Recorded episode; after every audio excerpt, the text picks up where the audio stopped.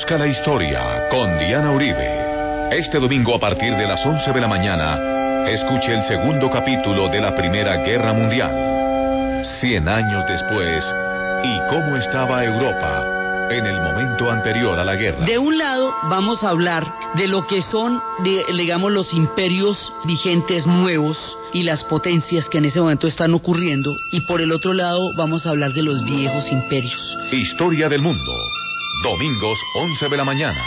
Caracol Radio. Más compañía. Buenas. Les invitamos a los oyentes de Caracol que quieran ponerse en contacto con los programas, llamar al 338-0039, 338-0039 de lunes a viernes o escribir a info info arroba casa de la o la página web que está en construcción casa de la Hoy vamos a continuar con la serie que empezamos de la Primera Guerra Mundial 100 años después. ¿Cómo estaba Europa en el momento anterior a la guerra? ¿En qué mundo sucedió?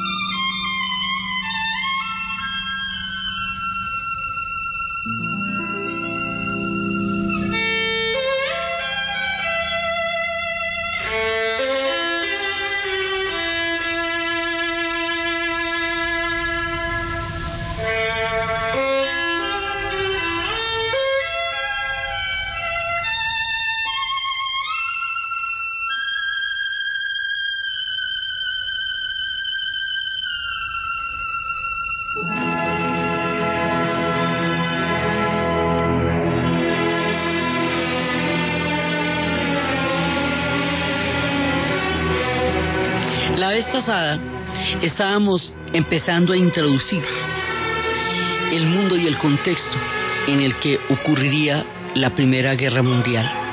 Estábamos hablando un poco de los protagonistas y de la cantidad de influencias que en un momento dado van a encontrarse con intereses opuestos. Hoy empezamos con toda la cantidad de diferentes intereses y agendas que tenían los que se van a encontrar en la Primera Guerra Mundial. Acuérdense que la Primera Guerra Mundial es una, son una cantidad de circunstancias que en un momento dado van a llevar a una gigantesca guerra. Entonces, ¿cuál era la Europa, digamos políticamente hablando e imperialmente hablando, en la cual sucedió una confrontación tan grande? Vamos a empezar por la situación de cada uno de sus protagonistas y en qué andaban y qué les pasaba por la cabeza y qué andaban pensando, para ver cuáles eran sus intereses, sus agendas privadas, sus maniobras, sus trucos y cómo al tratar de birlarse los unos a los otros, aliarse los unos con los otros, eh, empezaban a generar impactos y conflagraciones. Entonces, de un lado vamos a hablar de lo que son, digamos, los imperios, eh, los imperios vigentes nuevos y las potencias que en ese momento están ocurriendo, y por el otro lado vamos a hablar de los viejos imperios, los que ya estaban en decadencia. Entonces a los primeros los vamos a llamar como las potencias, que eran Inglaterra, Francia, Rusia, que era un gran imperio todavía, y la Alemania, que se había constituido en Estado Nacional y a Italia. A Italia la vamos a usar de comodín porque Italia se nos va a ir acomodando aquí, de pa' aquí y de pa' allá. Entonces, esos son, digamos, como las potencias. Los viejos imperios eran los austrohúngaros y los otomanos. Y estos viejos imperios tienen problemas adentro muy graves, pues tienen problemas de, de fragmentación, de nacionalismos, de pueblos que quieren llegar a convertirse en estados nacionales y que para hacerlo romperían estos imperios desde adentro y esa es su mayor fatalidad. Entonces, aquí hay gente que quiere, hay pueblos, digamos, hay, hay imperios, que quieren mantenerse donde están, con que se mantengan como están ya es mucha la gracia, que es el caso de los otomanos y es el caso de los austrohúngaros. Con que no pierdan nada de lo que tienen, ya, ya con eso les va muy bien. Hay otros que tienen mucho que mantener, pero tienen mucho que ganar. Inglaterra en ese momento es el imperio, el tremendo, el completo y el total. Entonces Inglaterra quiere, además de mantener su muy grande imperio, eh, quiere conservar toda la ruta hacia la India, que es fundamental en toda su estrategia geopolítica, ha tomado la decisión del primer Lord del Almirantazgo, que en ese momento era Winston Churchill, de cambiar la fuente energética para su gran armada, de los barcos de carbón a los barcos de petróleo, lo que hace que el Medio Oriente le hace en ese momento el imperio turco otomano sean un objetivo de ellos porque allá es donde está el petróleo que ellos necesitan para mover los barcos y la armada de ellos es la armada, la reina de los mares. Entonces, también Inglaterra quiere puede y no le da miedo despedazar a China y la va a despedazar. Le va a hacer unas guerras terribles, las guerras del opio, las guerras en las cuales le va a, la va a obligar, primero la va a obligar a consumir el opio que ellos están sembrando y que entran de contrabando a la China lo sembran en la India y lo meten de contrabando a la China. Cuando la China se opone, en ese momento los ingleses, el, imperio británico le declara dos guerras, como esa es pelea de Toche con Guayaba, porque la China estaba en su peor momento de debilidad, la obliga a entregarle la isla de Hong Kong y de esa manera la isla de Hong Kong queda y va a quedar en dominio de los británicos por cerca de 100 años, más de 100 años, hasta cuando la entregaron de regreso en el 97 y esa es la isla que tiene una historia inglesa y una historia china y que hoy se encuentra en una encrucijada y en una protesta muy grande por el derecho a la democracia, según la promesa de devolución que era dos un país, dos, dos sistemas diferentes. Le quita Shanghai y Shanghai se la va a repartir junto con Francia en lo que se llaman las concesiones. Las concesiones eran puertos, franjas marítimas y costeras, que las más importantes que es por donde sacaban los productos y subyugaban a los chinos a las condiciones de los tratos totalmente desiguales que les imponían simplemente porque tenían la fuerza para hacerlo. China se está despedazando en este momento y parte importantísima de esos pedazos, digamos que la pechuga, se la está comiendo la Gran Bretaña, pues el, imperio británico. Entonces, los intereses de la Gran Bretaña, que también está participando en el, en el reparto del África y en ese momento tiene el control sobre Egipto, es expandirse por donde pueda y mantener los centros de poder que ella tiene, pero le tiene echado el ojo al imperio otomano hace rato que le tiene echado el ojo. Francia en la época de, después de las guerras napoleónicas, que fue cuando se hizo la Santa Alianza en 1815, cuando Inglaterra salió vencedorcísima, porque pues Wellington fue el que derrotó a Waterloo, eh, a Napoleón en Waterloo, y Austria eh, también salió vencedorcísima, Austria-Hungría, porque ella fue, Austria, porque ella fue la que eh, organizó el nuevo mundo de la Santa Alianza. Francia en esa época logró a duras penas mantener su territorio, que eso ya era mucha la dicha. Pero más adelante va a empezar con el reparto del África y el África se va a constituir en una parte fundamental de sus ambiciones coloniales.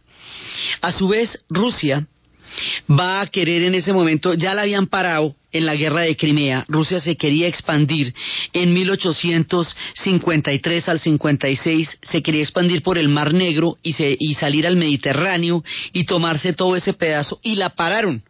Los ingleses y los otomanos y los franceses la pararon en Crimea para que no se expandiera más. Entonces ellos se quedaron quieticos en Europa y se siguieron expandiendo hacia el este hasta crear ese gigantesco imperio Rusia en, ese momento va a tener muchas expansiones pero poquito antes de la Primera Guerra Mundial va a tener una revolución de 1905 y una pérdida enorme de toda su fuerza naval contra los japoneses en la guerra ruso-japonesa. Y ellos quieren ir a por Persia, es lo que les interesa también muchísimo. Por el otro lado, personajes, digamos, escenarios que no existían durante la época de la Santa Alianza, van a suceder después y van a alterar todo el equilibrio de las fuerzas en Europa y eso es lo que estábamos viendo la vez pasada, que era el surgimiento de Alemania como Estado nacional.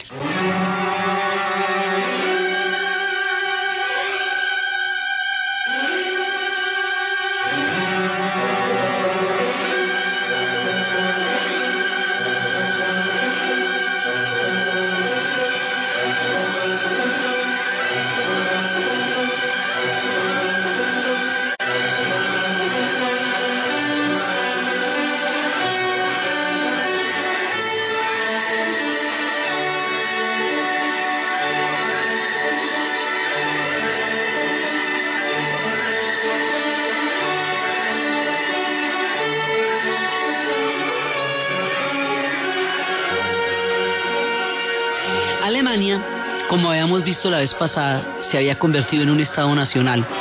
Nueve cítico, estrenadito, y quería su pedazo en el reparto del mundo. Quería estrenarse como potencia, quería estrenarse como imperio, quería estrenarse como recién llegado a un reparto que ya se había hecho, quería, eh, digamos, pisar duro, eh, dar lora, eh, o sea, quería protagonismo total. Y para unificarse le había quitado un pedazo a Francia en una batalla humillante que fue la batalla de Sedan donde le quitó los territorios de Alsacia y Lorena, le había quitado otro pedazo a Dinamarca y le había quitado otro pedazo a Austria. Entonces, la creación de Alemania como Estado Nacional y la creación de Italia como Estado Nacional alrededor de la figura de Giuseppe Garibaldi, que siempre aclaramos que no es un bar ni mariachi, sino el unificador de Italia, un personaje de una habilidad política y mítica tan grande que fue capaz de llegar a una serie de acuerdos que produjeron una cosa que no se había podido nunca, un Estado en Italia. Entonces, Italia digo que es un comodín porque va a tomar diferentes posturas a lo largo de la guerra, que me meto, que no me meto, que si voy pero no mando tropas, que espérate un momentico, que me hago para este ladito.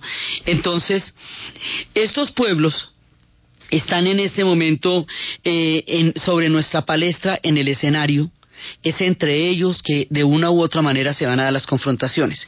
Estos son los protagonistas. Inglaterra, Francia, Rusia, Alemania, Italia, el imperio austrohúngaro que tiene un nuevo país que surgió y que es tan desestabilizante del orden al interior del imperio austrohúngaro como Alemania lo fue el orden general de Europa, Serbia. Serbia acaba de surgir como la Gran Serbia, un proyecto histórico grandísimo que ellos tienen y que era como una especie de punta de lanza para la ambición de todos los pueblos contenidos dentro del imperio austrohúngaro para convertirse eventualmente en estados nacionales. O sea, lo de Serbia desestabiliza el imperio austrohúngaro por dentro y Serbia es eh, la llavería de Rusia porque hay un proyecto, eso lo hemos dicho antes, hay un proyecto paneslavista el proyecto paneslavista es que todos estos pueblos que hicieron la gran travesía en el siglo IV, en el siglo VI eh, después de Cristo y se asentaron en todos estos territorios de Europa, que los habíamos visto profusamente en una serie dedicada exclusivamente para ellos, que era la serie dedicada a los pueblos de Europa del Este. Estos pueblos son eslavos todos ellos son eslavos, que habíamos contado que los eslavos se, se hablan según donde se hagan. Si son eh, en, el, en el este son rusos, ucranianos y bielorrusos. Si son en el norte, serían checos, polacos. Polonia no existe, ¿no? Checoslovaquia no existe. Todos esos países no existían. Eran parte del imperio austrohúngaro y Polonia acaba de ser repartida entre Austria, Prusia y Rusia. Si ustedes miran el mapa y lo googlean mientras hablamos, en, ahí no va a haber Polonia. Está repartida lo cual además a ellos les da muchísima bronca porque se le han repartido entre los grandes imperios de Austria, Prusia y Rusia.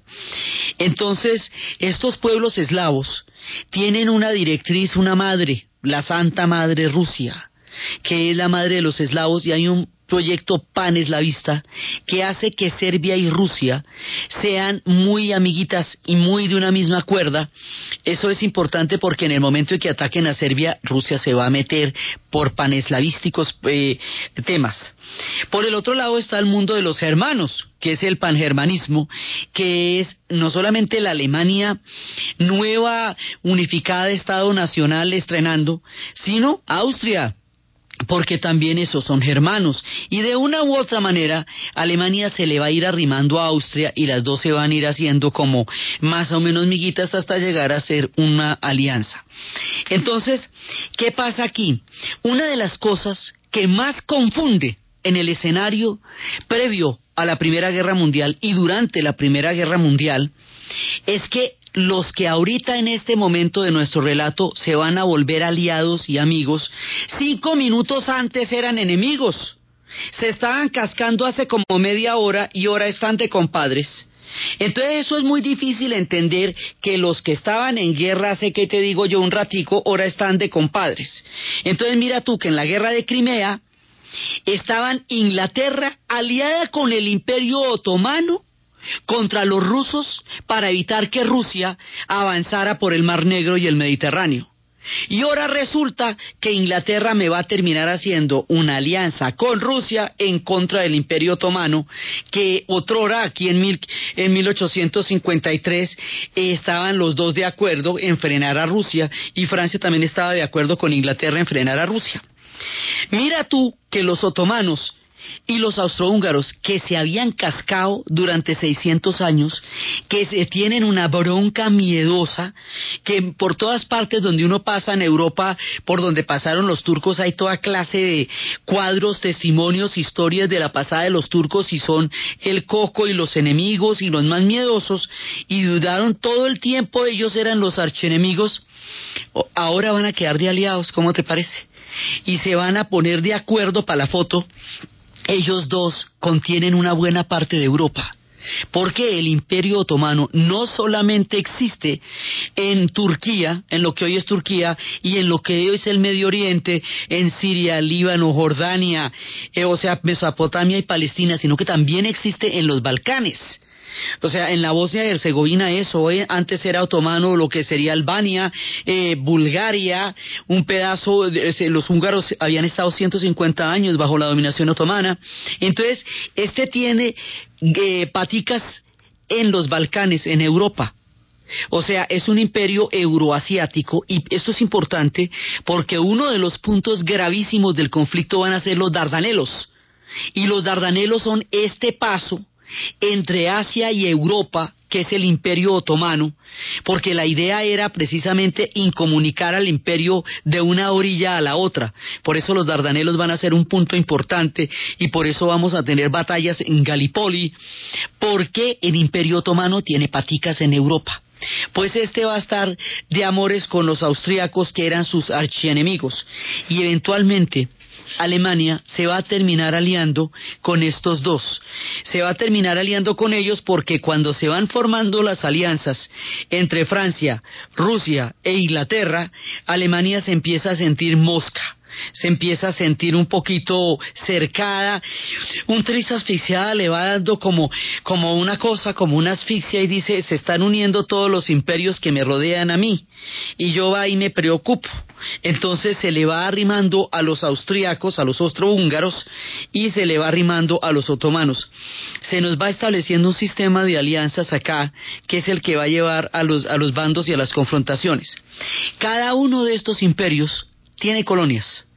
Y la razón por la que tienen colonias es lo que convierte a esto en una guerra mundial y no en una guerra europea, que era lo que originalmente, eso es un problema entre Europa, eso no es problema de nadie más, pero se la van a montar al mundo entero. Todo lo que habíamos hablado que eran primos, el primo Nicky y el primo Willy, a la hora del té se van a venir con todo y se la van a montar al mundo entero de un espectáculo de horror que nunca antes nadie había imaginado.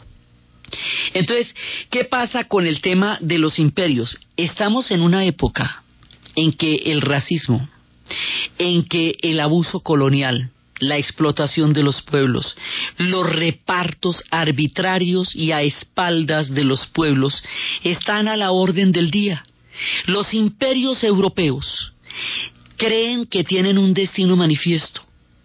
Creen que ellos son superiores, son la civilización, porque poseen la ciencia, porque poseen el arte de toda la época de la Belle Époque, que era un momento, digamos, brillante a nivel artístico, porque poseen la antropología, las expediciones, es la época en que están mandando muchísimos expedicionarios al África a conocer lugares que el hombre blanco no había conocido. Todo lugar que el hombre blanco no ha conocido y va y lo conoce, llaman que lo descubre. ¿Sí? Como si ese lugar existiera solamente porque los ojos de los europeos se posan sobre él. Entonces, con esta idea van a mandar cualquier cantidad de expediciones para ir adentrándose en los territorios africanos que se van a repartir en la conferencia de Berlín. Y ese reparto del África va a hacer que las, todas las diferencias y las ambiciones, hay una voracidad colonial, hay una angurria, una gana de, de expandirse a costa de los otros, digamos una ambición desatada, esto esta gente no tiene quien les ponga freno, ¿sí? Y eso, esa, esa ambición desatada se expresa sobre África y sobre Indochina. América Latina se independizó ligerito a comienzos del siglo XIX, entonces nosotros ya no estamos en ese parche, estamos haciendo nuestras propias naciones. Entonces, ya, y aquí ya estaba la doctrina Monroe América para los americanos. Entonces, aquí con, con otros no es la vuelta. Pero con, con África y con Asia, sí. O sea, cuando nos dejan a nosotros librecitos, se van a por los demás ya no con los españoles que se quedaron atrás, sino con el resto que buscan la conquista y el sometimiento de los otros pueblos que no sean, eh, que, están a la orden de, de la voracidad de estas potencias que están sobre clavadas, clavando las garras sobre un mundo que se están repartiendo.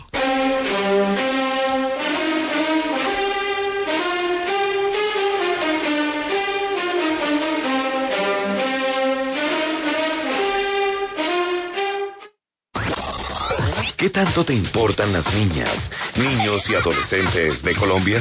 ¿Quieres sentirte realmente bien contigo mismo? Participa este 9 de noviembre en la carrera UNICEF 10K y con solo inscribirte gana el mejor premio de tu vida. Garantizar el plan de vida de un niño. Mayor información en www.unicef10k.com. No te quedes sin participar. Los niños de Colombia te lo agradecerán. Visita nuestros concesionarios Chevrolet del país y conoce la gran variedad de modelos que ofrecemos. Seguro hay uno para ti. Chevrolet. Find new roads. Caja Sonora. Espacio radial de Confama para oírte mejor. Yo antes daba 10 pasos y me tenía que ir con alguien apoyado. Y yo no veía la hora de sentarme, no veía la hora de llegar. Ese era solo el menor de los males que padecía Luz Marina Vázquez, quien recibió la recomendación de hacer actividad física. Ella, con problemas del corazón, riñones y diabética, decidió ir a un centro de acondicionamiento físico, algo que su médico le aplaudió. Y me dice, lo mejor que has podido pensar y estar haciendo es el ejercicio. Y que el ejercicio sea dirigido. Y tiene razón. Ella ha visto recuperación gracias a su disciplina y a un completo equipo de especialistas que está pendiente de ella en el centro de acondicionamiento. Hoy, luego de apenas dos meses de iniciar su trabajo físico, ella y su familia ven los resultados. Me tenía prohibido que saliera sola. Hoy por hoy pues yo estoy hasta montando en bus. Te esperamos en una próxima emisión. Con fama, vigilado Superintendencia del Subsidio Familiar. Es hora que puedas grabar desde cualquier televisor de tu casa. DirecTV presenta la hora en Caracol Radio. 11.33 minutos. Con DirecTV puedes detener el programa que estás viendo en la sala, irte al cuarto y seguir viéndolo allí. Sí, claro, ¿cómo no? y lo que te perdiste en el medio te lo cuentan. Pones en pausa lo que estás viendo en el televisor de la sala y continúas viéndolo en el del cuarto, en el mismo punto donde lo dejaste. ¿Y a dónde llamo? Compra ya y recibe dos meses gratis de programación. Llama gratis desde tu celular, numeral 332. DirecTV te cambia la vida. Aplica para clientes nuevos que afilien el pago mensual a débito automático y adquieren el servicio entre el 12 de septiembre y el 30 de noviembre de 2014. Condiciones y restricciones en directv.com.co términos.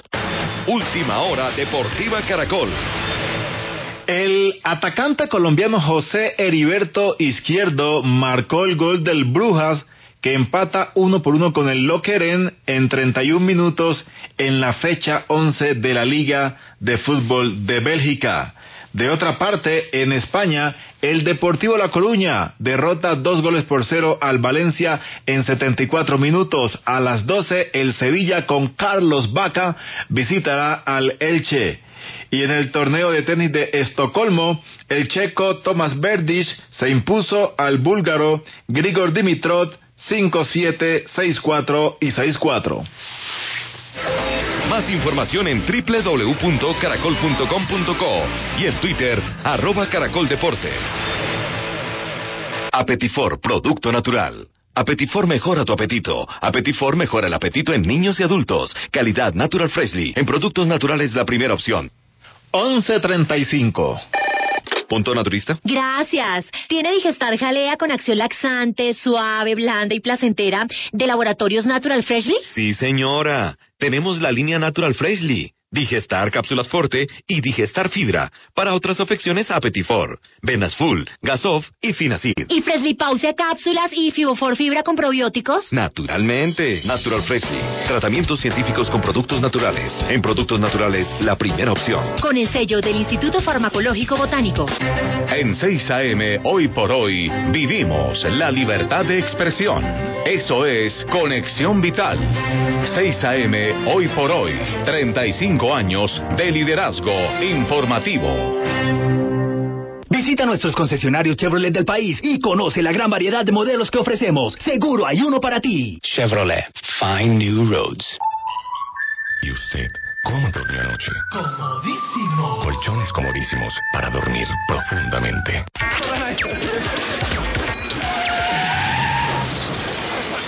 No te midas con tragos y mucho menos te atrevas a asumir riesgos cuando estás tomando. El alcohol tarda cierto tiempo en absorberse. No percibirás sus verdaderos efectos hasta después de un rato. Cuando estás sobrio o estás con trago, los límites son distintos. Que no tu vida, disfruta sin embriagarte, porque hay alguien que te espera. Un mensaje de Caracol Social. Visita nuestros concesionarios Chevrolet del país y conoce la gran variedad de modelos que ofrecemos. Seguro hay uno para ti. Chevrolet, find new roads. En la Fundación Universitaria Juan de Castellanos somos una familia en donde te diviertes, aprendes valores, haces amigos, investigas, emprendes y estudias lo que tú quieres. Carrera 11, número 1144 en Tunja. PBX 742-2944. www.jdc.edu.co. Fundación Universitaria Juan de Castellanos. Tu familia en Tunja. Arreglar la casa, el negocio, pagar deudas y yo sin un peso. Anda a la John F. Kennedy por un crédito consumo hipotecario para lo que necesites. Sí es fácil. Claro, en JFK todo es fácil. El interés hasta 1.19% mensual y no te cobran el avalúo ni seguro de incendio y terremoto. Me voy para JFK por mi crédito consumo hipotecario. JFK, Cooperativa Financiera, Vigilado Superintendencia Financiera de Colombia. Con Efecti, cualquier colombiano puede hacer sus giros, pagos y recargas. Efecti te da la hora en Caracol Radio. En Caracol Radio. Son las 11 de la mañana y 37 minutos. El Club Mi Monedero Efecti premia tu fidelidad. Participa por una moto Dynamic R125 o tres ciclomotores, acumulando 500 monedas con tus giros nacionales. Afíliate y empieza a participar. Aplican condiciones y restricciones. Efectivo limitada. Vigilado y controlado por el Ministerio de Tecnologías de la Información y las Comunicaciones. Imagínense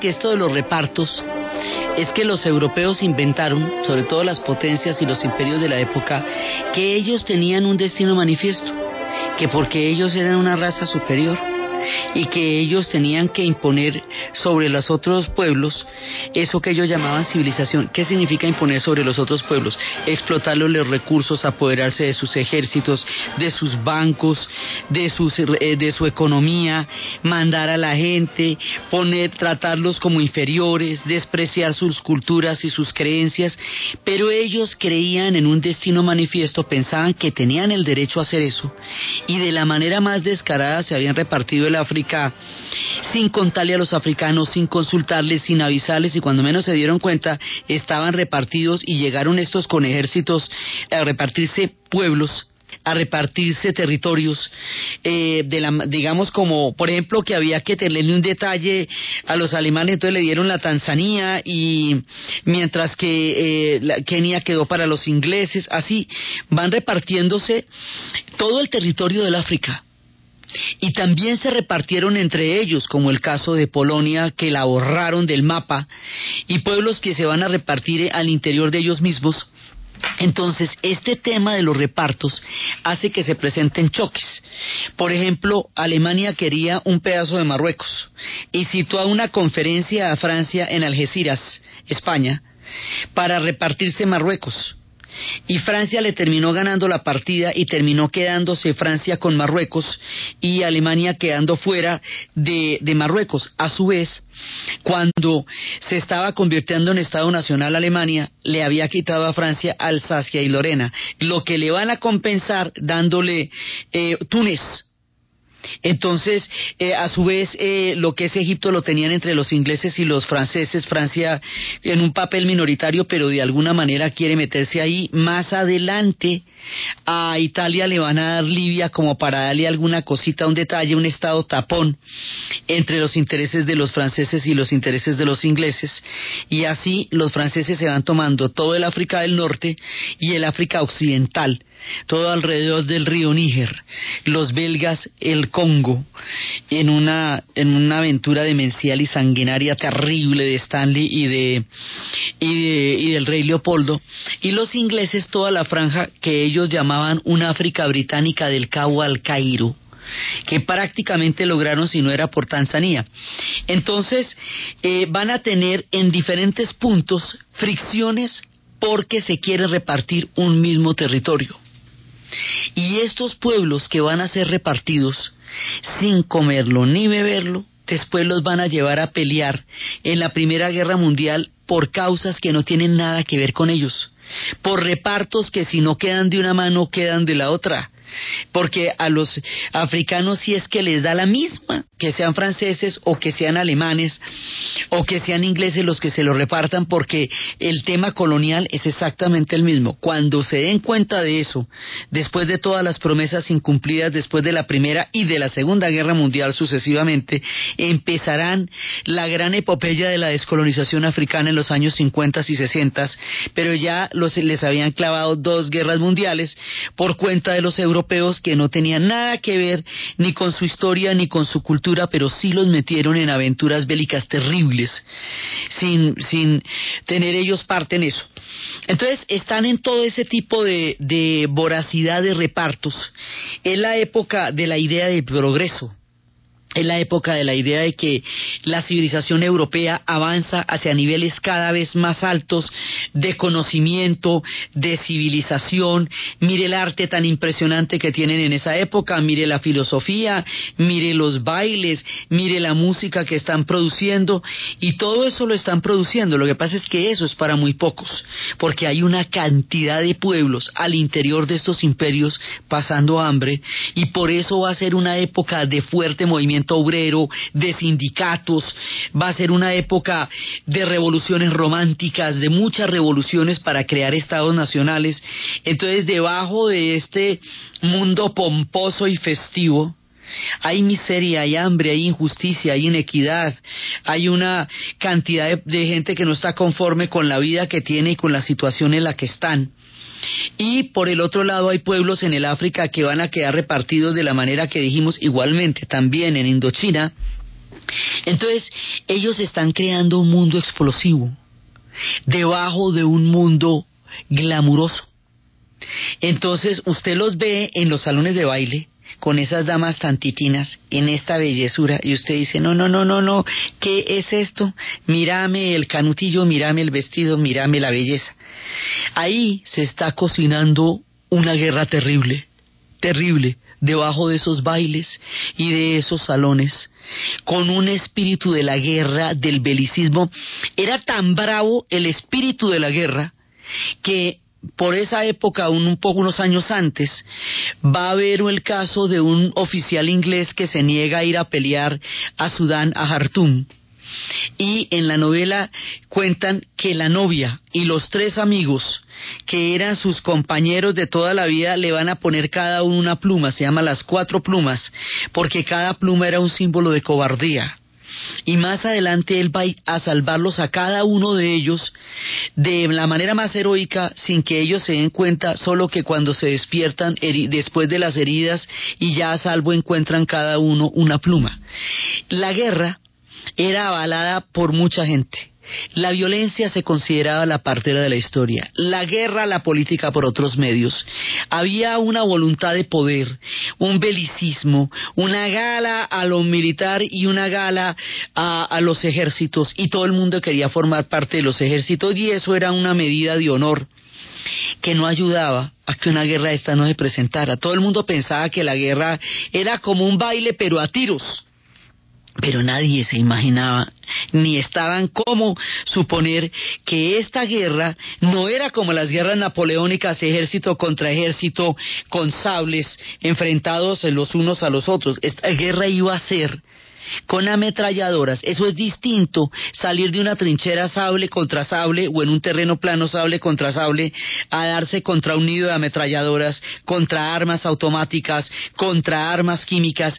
Las armas que se desarrollaron en esos años, el mundo no las imaginaba. Europa no las imaginaba, nadie tenía idea de la carnicería tan absolutamente terrible a la que se estaban precipitando.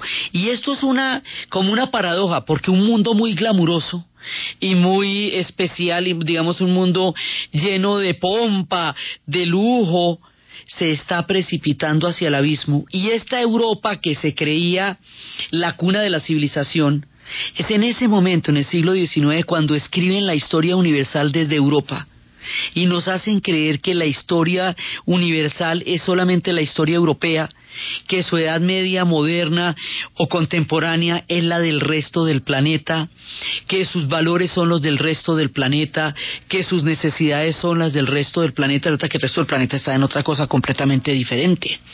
Es ahí cuando se cimenta el eurocentrismo de una manera muy, muy arraigada y una mentalidad de que todo lo que pasa en Europa es la civilización.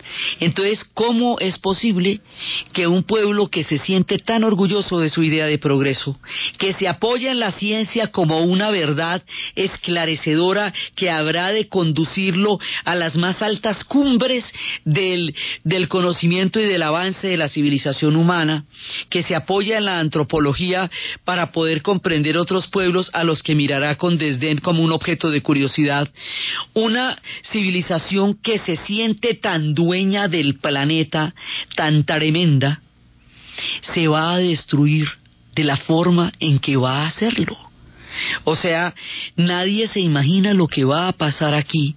Y es que hay una cantidad de intereses que en un momento dado van a chocar unos con otros. Y una cantidad de pretensiones de expansión que no se van a poder hacer al mismo tiempo. Entonces, cuando uno se meta por acá, va a chocar con el otro. Y una, una espíritu de belicismo que va a hacer que nadie intente llamar a la sensatez entre todos estos desplantes y muestras de que yo soy capaz de retar a aquel, todavía los duelos estaban a la orden del día. El único que quería la paz era Francisco Fernando, el archiduque, el que habrían de asesinar pero no es que lo mataron. Entonces Francisco José y todos los demás querían la guerra y a toda la guerra les parecía una cosa eh, gallarda, sobre todo creían que la guerra era gallarda. Estaban muy lejos de imaginar que la guerra era asquerosa, pero además de asquerosa, sin sentido, pero además de sin sentido, demencial. No, ellos sentían que de haber una guerra, cosa que tampoco la tenían tan clara, eso sería cuestión de unos pocos meses, una cosa así, nada que realmente pudiera eh, cambiar el ritmo de los bailes ni de todas estas eh, tertulias y salones que estaban a la orden del día en esa época de grandes escritores y de grandes pintores. Entonces, estamos hablando del mismo pueblo, de los mismos pueblos que están haciendo todas esas cosas tan bellas en el arte, en la literatura, en la música, eh, que están creando un mundo tan bello como la Belle Époque. Estamos hablando de la época en que Proust escribe En busca del tiempo perdido. Estamos hablando de los grandes escritores, de los grandes compositores que estamos escuchando y al mismo tiempo estamos hablando de unos pueblos tan excluyentes tan pagados de sí mismos, tan arrogantes, que creían que tenían en sus manos el derecho a repartirse el resto del planeta y a involucrar a casi todo el globo terráqueo en intereses precisos y particulares que eran solamente de su proceso de expansión. Por otra parte, los que estaban metidos en todo eso eran la nobleza y eran las coronas, eh, las grandes dinastías, por eso es que esto se va a llamar la caída de las águilas, porque todas esas águilas que tenían, por ejemplo, el águila de el Imperio Austrohúngaro tenía un águila de dos cabezas. Eso se llamaba el águila bicéfala del Imperio Austrohúngaro.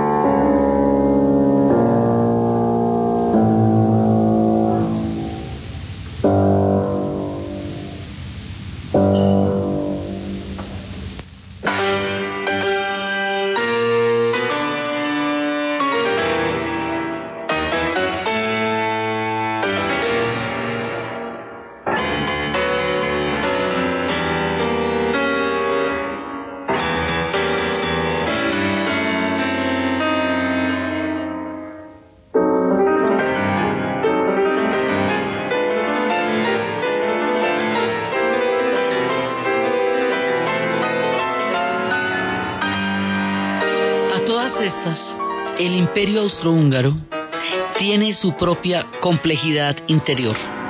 Los austriacos, que tienen dentro de sí contenidos a todos los eslavos y con quienes tienen bastantes problemas, decidieron apoyarse en los húngaros, porque esos no son eslavos, los húngaros son magiares, eso lo habíamos dicho durante la serie de Europa del Este. Son magiares, otro pueblo de la estepa de origen Ural-Altai, con una lengua única que no hablan sino ellos, y que también hizo la travesía y que también llegó a Europa, y que también se asentó allá, pero ellos no son eslavos. Entonces, lo que hicieron los austriacos para reforzar el imperio frente a toda la cantidad de, eh, fragmentaciones, revoluciones, eh, eh, convulsiones, crisis que tenían, era apoyarse en los húngaros para poder manejar a los eslavos. Por eso se va a llamar el imperio austrohúngaro y por eso es que va a tener el águila de las dos cabezas. Entonces, en este imperio austrohúngaro, esto es como esas muñequitas rusas, las matrushkas, que por dentro tienen una cantidad de muñequitas. Es un imperio lleno, lleno, lleno de pueblos que quieren surgir y organizarse de una manera diferente. Si estos pueblos logran su objetivo, romperán el imperio por dentro. Y lo mismo le va a pasar a los otomanos. Por eso es que esos pueblos se van a, esos imperios se van a unir para evitar quebrarse y fragmentarse, pero no lo van a poder evitar. Todas estas grandes dinastías caerán y por eso se llamará también pues la caída de las águilas, todos, todos van a caer. Entonces, resulta que los otomanos y los austrohúngaros tienen límites dentro de los Balcanes. Lo que son los otomanos tienen una parte del imperio en Asia y otra parte del imperio en Europa. Turquía es un país hoy día euroasiático y en aquella época era un imperio que tenía patas en los Balcanes, en la península de los Balcanes.